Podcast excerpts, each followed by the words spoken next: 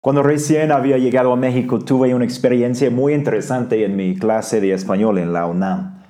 Tuvimos que leer un artículo en el cual el autor argumentó que mentir no es un pecado, sino algo que los humanos tienen que hacer para sobrevivir. Otros en la clase estuvieron muy de acuerdo y hablaron de las mentiras buenas y blancas y necesarias. Por un lado, me sorprendió escucharlo sabiendo que cada uno de ellos había visto el daño y el dolor que las mentiras causan. Por otro lado, no me sorprendió para nada, porque todos los humanos tratan de justificar sus pecados para evitar pegarse la etiqueta de mala persona. Los cristianos hacemos lo mismo. Tendemos a definir el pecado en términos que nos permiten a nosotros sentirnos inocentes. Para los que no se sienten atraídos por personas del mismo sexo, la homosexualidad es el peor pecado y se convencen de que ellos son buenas personas. Para los que no toman, beber alcohol es un pecado muy grave y no beber los hace sentirse buenas personas. Algunos de nosotros no cometemos estos errores y pensamos que el peor pecado es pensar así para que nos podamos sentir buenos por no pensar como ellos. La verdad es que todos nosotros definimos el pecado de una manera que nos hace sentirnos más o menos inocentes. No queremos vernos como malas personas, queremos pensar que somos buenas personas o al menos tan buenas como las demás. Es normal, es natural y es sumamente tonto. ¿Por qué?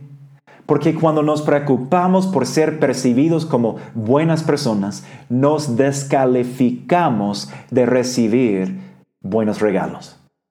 Realmente las mejores experiencias y cosas de la vida no están disponibles para las buenas personas. Solo se les dan a las malas personas. Por eso, si quieres experimentar lo mejor de la vida, tienes que resistirte a las ganas de identificarte como una buena persona o una persona más o menos buena, e identificarte como una persona mala. Vamos a ver por qué en el libro de Marcos, en donde vemos que a Jesús le encanta dar buenos regalos a malas personas. Lo vemos cuando Jesús sana a un leproso Mira conmigo al versículo 40 de Marcos capítulo 1. Vamos a empezar en Marcos capítulo 1 y vamos a ver que a Jesús le encanta dar buenos regalos a malas personas. Un hombre que tenía lepra se le acercó y de rodillas le suplicó, si quieres Jesús, puedes limpiarme. Movido a compasión, Jesús extendió la mano y tocó al hombre diciéndole, sí, quiero, queda limpio. Al instante se le quitó la lepra y quedó sano. Jesús lo despidió enseguida con una fuerte advertencia. Mira, no se lo digas a nadie, solo ve, preséntate al sacerdote y lleva por tu purificación lo que ordenó Moisés, para que sirva testimonio. Mientras viajaba, Jesús se encontró con un leproso. El leproso tenía una enfermedad cutánea que según las creencias comunes de la época era sumamente contagioso, lo que significaba que el hombre tenía que ser separado de la gente y vivir una existencia aislada. Aún peor, los judíos no solo creían que los leprosos eran impuros y contagiosos físicamente, sino también impuros y contagiosos espiritualmente. Creían que la lepra lo hacía no apto para estar con Dios o con el pueblo de Dios y para ir al templo y alabar a Dios. Así que todos los judíos de la zona no solo lo evitaban por su enfermedad física, sino que aún más por su condición espiritual. Este hombre era rechazado por su propia gente y pareciera que por su propio Dios. Los judíos lo habían etiquetado como una mala persona. Aún así, cuando esta mala persona vio a Jesús, hizo algo increíble. Corrió a Jesús, cayó de rodillas delante de él y le dijo, si quieres, puedes limpiarme. Sus acciones fueron sorprendentes. Porque un leproso jamás se hubiera acercado a alguien, ni mucho menos a un rabino de la misma religión que lo había etiquetado como mala persona. Fue sorprendente pero la respuesta de Jesús fue aún más increíble. No huyó como todos los demás habrían hecho. En realidad, extendió la mano y tocó al hombre física y espiritualmente impuro. No es una exageración decir que, que, el toque mismo fue la mayor expresión de compasión que este hombre había experimentado en toda su vida. Desde el día en que contrajo la lepra, ningún ser humano había estado dispuesto a acercársele. Y con Jesús, de repente, experimentó el primer contacto humano en varios años y fue un toque de amor, un toque de compasión, un toque de gracia de ningún otro, sino de Dios en carne y hueso. Si la historia hubiera terminado ahí, Jesús le habría dado lo que más necesitaba. Pero no terminó ahí, porque Jesús no solo estuvo dispuesto a tocarlo y mostrarle compasión, estuvo dispuesto a sanarlo. Sé limpio, le dijo. Y, como Jesús es Dios, cuando hablaba, lo que decía pasaba. Él dijo, sé limpio. Y enseguida ese hombre espiritual y físicamente impuro quedó sano. Y la lepra desapareció al instante. Es importante notar que a lo largo del libro de Marcos Jesús sanó a muchas personas. Y a la mayoría de ellas las sanaba con tan solo decir, sé limpio. Pudo haber dicho, sé limpio al leproso sin tocarlo.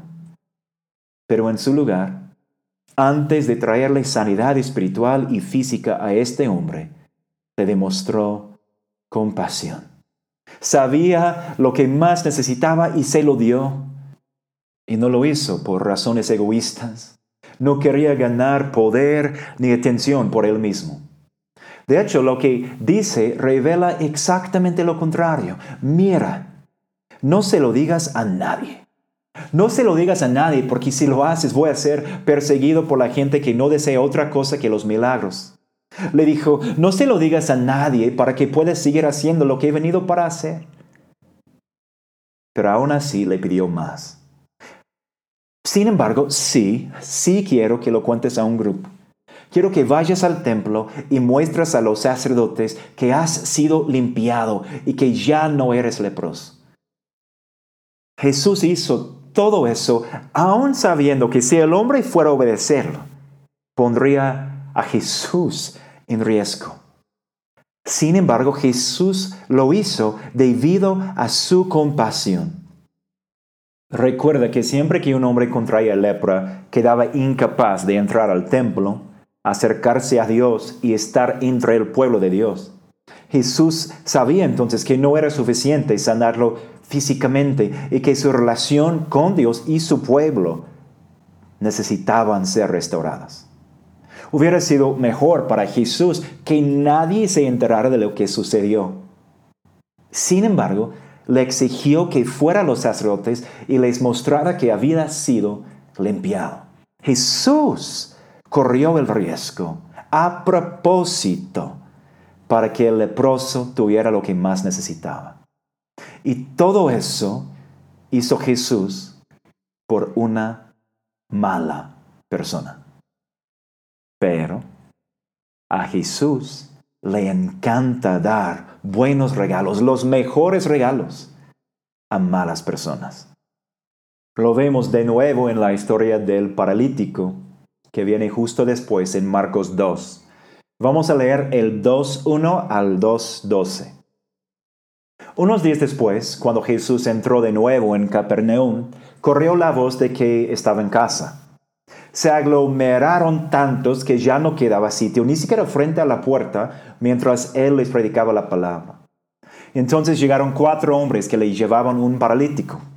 Como no podían acercarlo a Jesús por causa de la multitud, quitaban parte del techo encima de donde estaba Jesús y luego de hacer una abertura, bajaron la camilla en la que estaba acostado el paralítico. Al ver Jesús, la fe de ellos, le dijo al paralítico, Hijo, tus pecados quedan perdonados. Estaban sentados ahí algunos maestros de la ley que pensaban, ¿por qué habla este así? Está blasfemando. ¿Quién puede perdonar pecados sino solo Dios? En ese mismo instante supo Jesús en su espíritu que esto era lo que estaban pensando. ¿Por qué razonen así? les dijo. ¿Qué es más difícil, decirle al paralítico, tus pecados son perdonados, o decirle, levántate, toma tu camilla y anda? Pues para que sepan que el Hijo del Hombre tiene autoridad en la tierra para perdonar pecados, se dirigió entonces al paralítico. A ti te digo, levántate, toma tu camilla y vete a tu casa. Él se levantó, tomó su camilla enseguida y salió caminando a la vista de todos. Ellos se quedaron asombrados y comenzaron a alabar a Dios. A Jesús le encanta dar buenos regalos a malas personas. Esta historia comienza cuando entran de nuevo en Capernaum a un edificio lleno de gente predicándoles la palabra de Dios. Había tanta gente escuchando lo que el texto dice que ya no quedaba sitio ni siquiera frente a la puerta. Al mismo tiempo, afuera de esta misma casa había cuatro hombres, cuatro hombres que desesperadamente querían acercarse a Jesús. ¿Por qué? Porque tenían un amigo paralítico y ellos estaban convencidos de que Jesús sí podía sanarlo. Pero la muchedumbre era tanta que ni siquiera podían llegar a la puerta. Era imposible lograrlo, aún para un ser humano solo, individual, y mil veces más imposible con cuatro hombres cargando a un paralítico en una camilla pero no se rindieron. Y esto me asombra porque si yo voy al banco y ya hay más de cinco personas en la fila, me voy del banco. Pero ellos no, estos hombres confiaban en la misericordia y el poder de Jesús de tal manera que estuvieran dispuestos a subir a la casa, quitar parte del techo y de alguna manera bajar la pesada camilla en la que se recostaba el paralítico justo delante de Jesús. De nuevo, la respuesta de Jesús nos sorprende. Él les dijo algo totalmente inesperado. Hijo, tus pecados quedan perdonados. Sin duda, esta respuesta incomodó a todos. Sabemos que a los líderes religiosos les molestó porque Marcos nos cuenta lo que pensaban. ¿Quién se cree? Nadie tiene el poder de perdonar pecados, además de Dios. Clama ser Dios, es un blasfemo entonces. Y tendrían toda la razón. Si Jesús no fuera Dios, sus palabras serían blasfemia, un pecado digno de muerte en su cultura. Y aunque Marcos no lo dice, me imagino que ellos no fueran los únicos. Es probable que los cuatro hombres estuvieran igualmente molestos. ¿Se pueden imaginar sus objeciones. ¿Qué, dijiste Jesús? Mm. Ah, Jesús, mira, ah, tuvimos que, traerlo desde su casa hasta aquí. No sabemos si te diste cuenta, pero lo cargamos con, con todas nuestras fuerzas hasta el techo. Hicimos una apertura y, y, luchamos contra la gravedad para bajarlo aquí delante de ti. Nos estás diciendo que que tendremos que hacer todo esto de nuevo.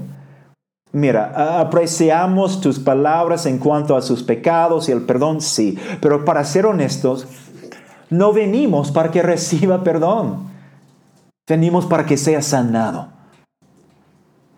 Y estás de acuerdo en que el hombre estaba pensando lo mismo. Mis pecados quedan perdonados. Bueno, muy amable, pero mire, no puedo caminar y las sillas de ruedas todavía no existen. No me puedo mover, no me puedo cuidar. Tengo necesidades importantes y urgentes que requieren tu ayuda.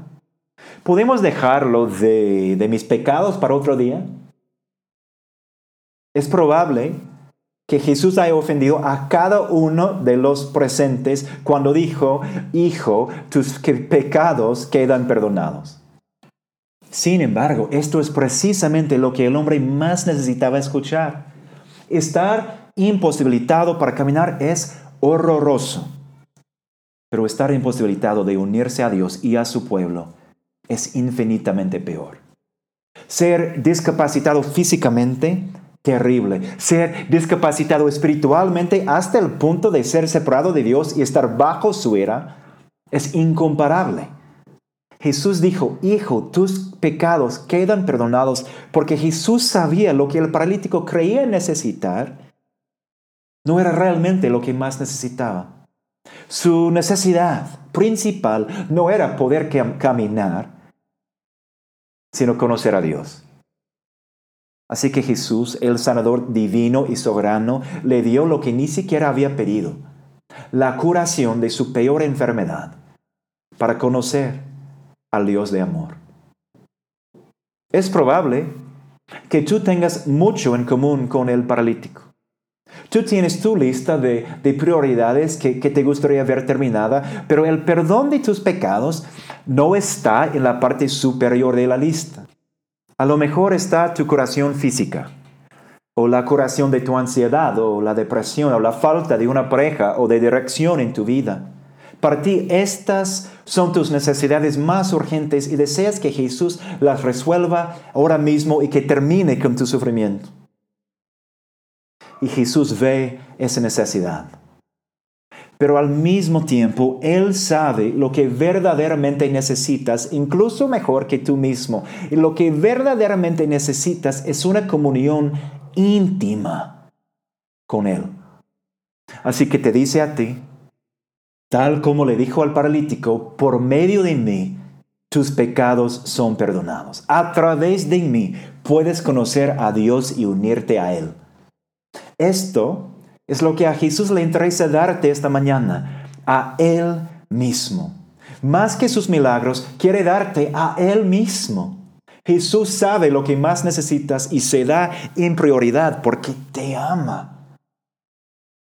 Es interesante, ¿no? Que a veces la cosa que más quieres tratar, la que más quieres quitar, es precisamente la que te lleva a lo que más necesitas.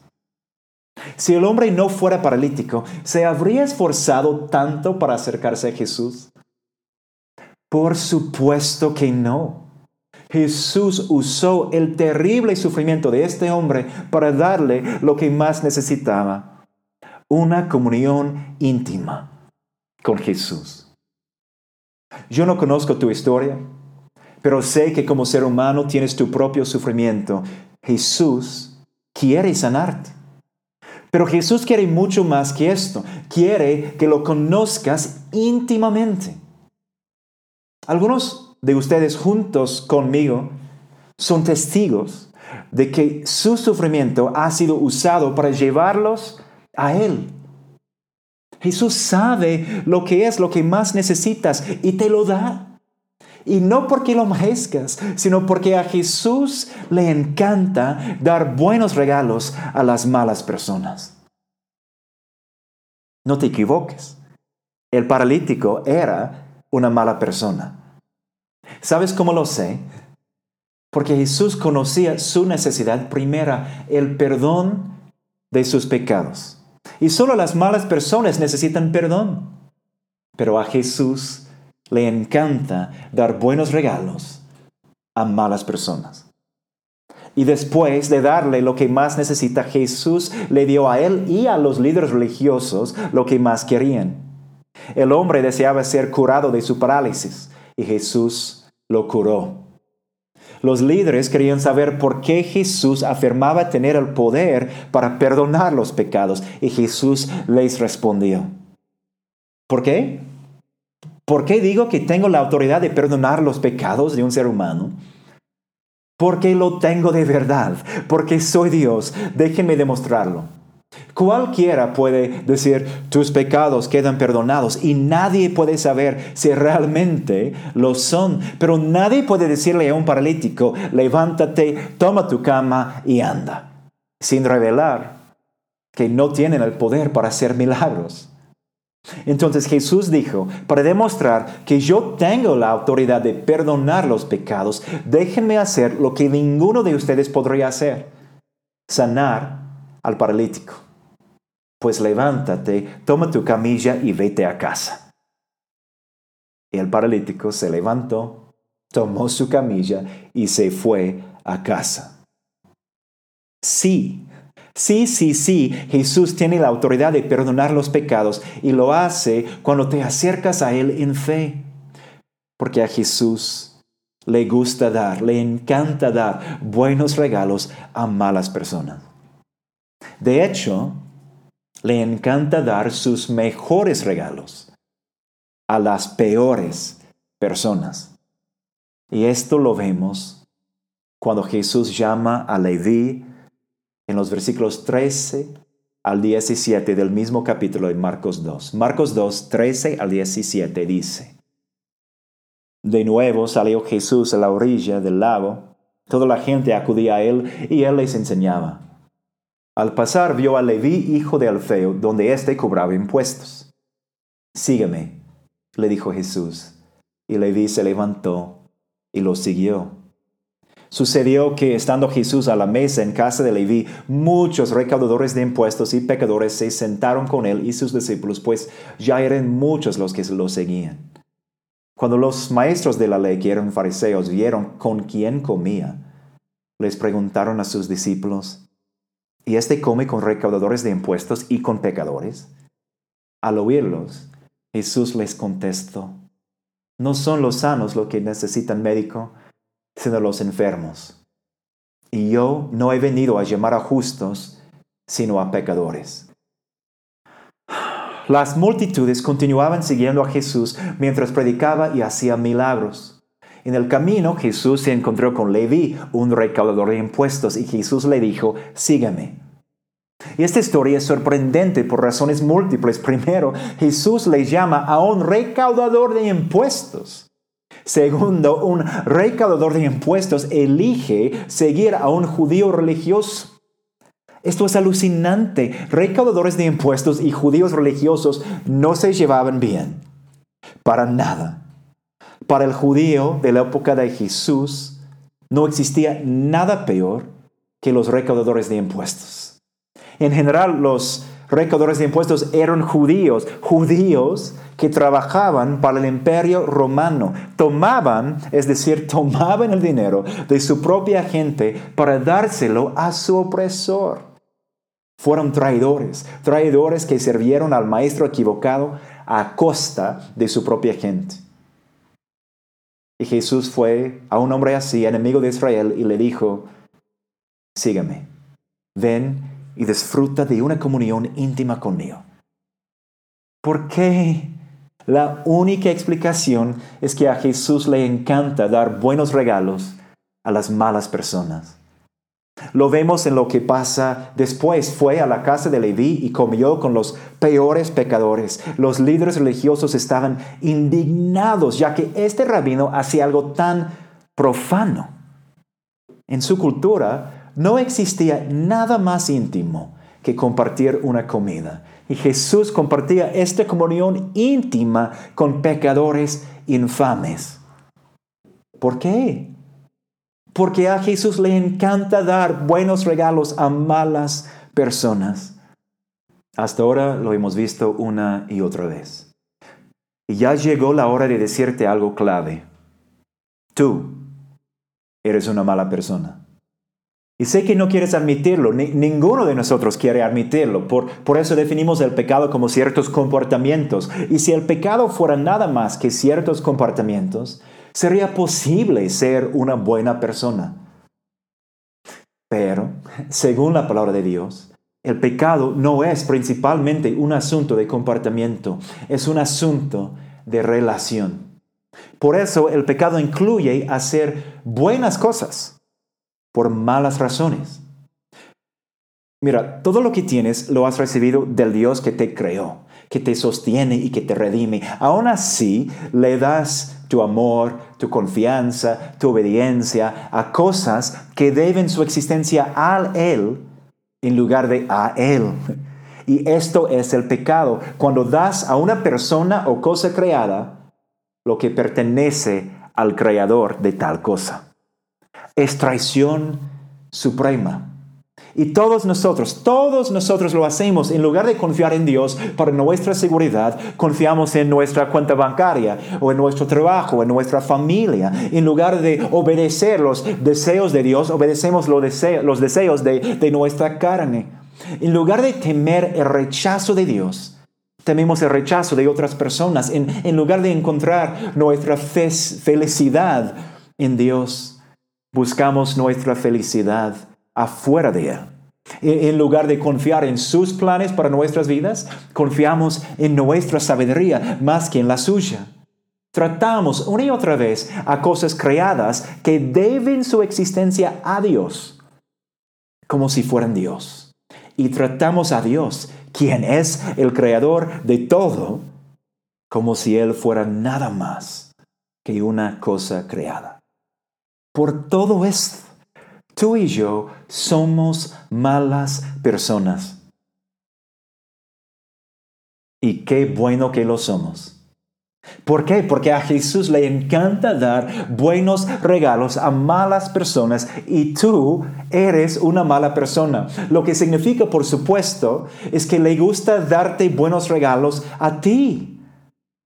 ¿Cómo puede ser? ¿Cómo, puede dar buenos regalos a malas personas sin ser malo en sí mismo?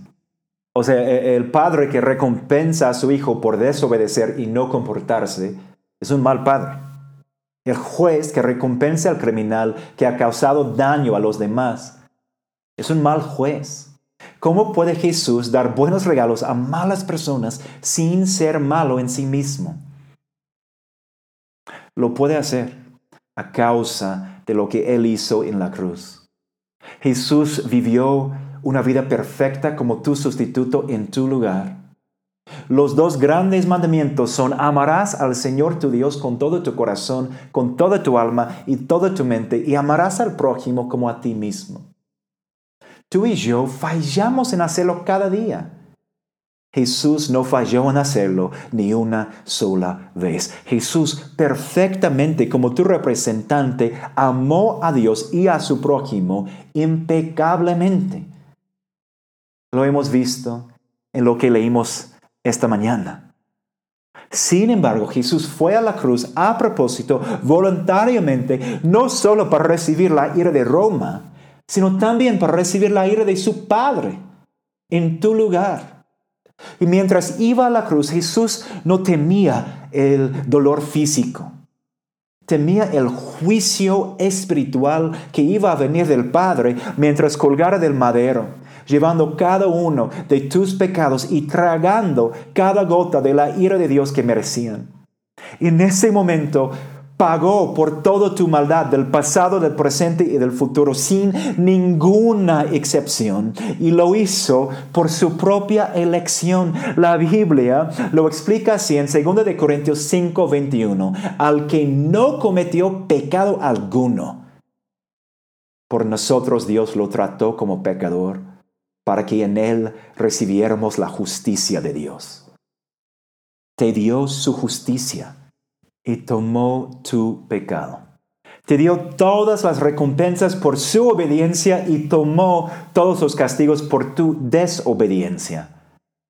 Es la razón por la que Jesús puede dar buenos regalos a malas personas sin ser una mala persona en sí mismo. Porque según la perspectiva de Dios, si tu fe está en Jesús, ya no eres una mala persona. Tienes la rectitud de Cristo aun cuando sigues haciendo cosas malas. Recibes lo que recibes porque Jesús lo ganó por ti y para ti. A Jesús le encanta dar buenos regalos a malas personas y nos da el mejor regalo de todos, Él mismo, su rectitud y su recompensa.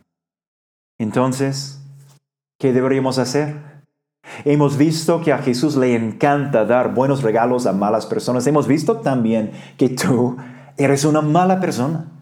Hemos visto que por eso le agrada darnos todo lo bueno que le pertenece y toma de nosotros todo el mal que nos pertenece. Y estas son buenas nuevas.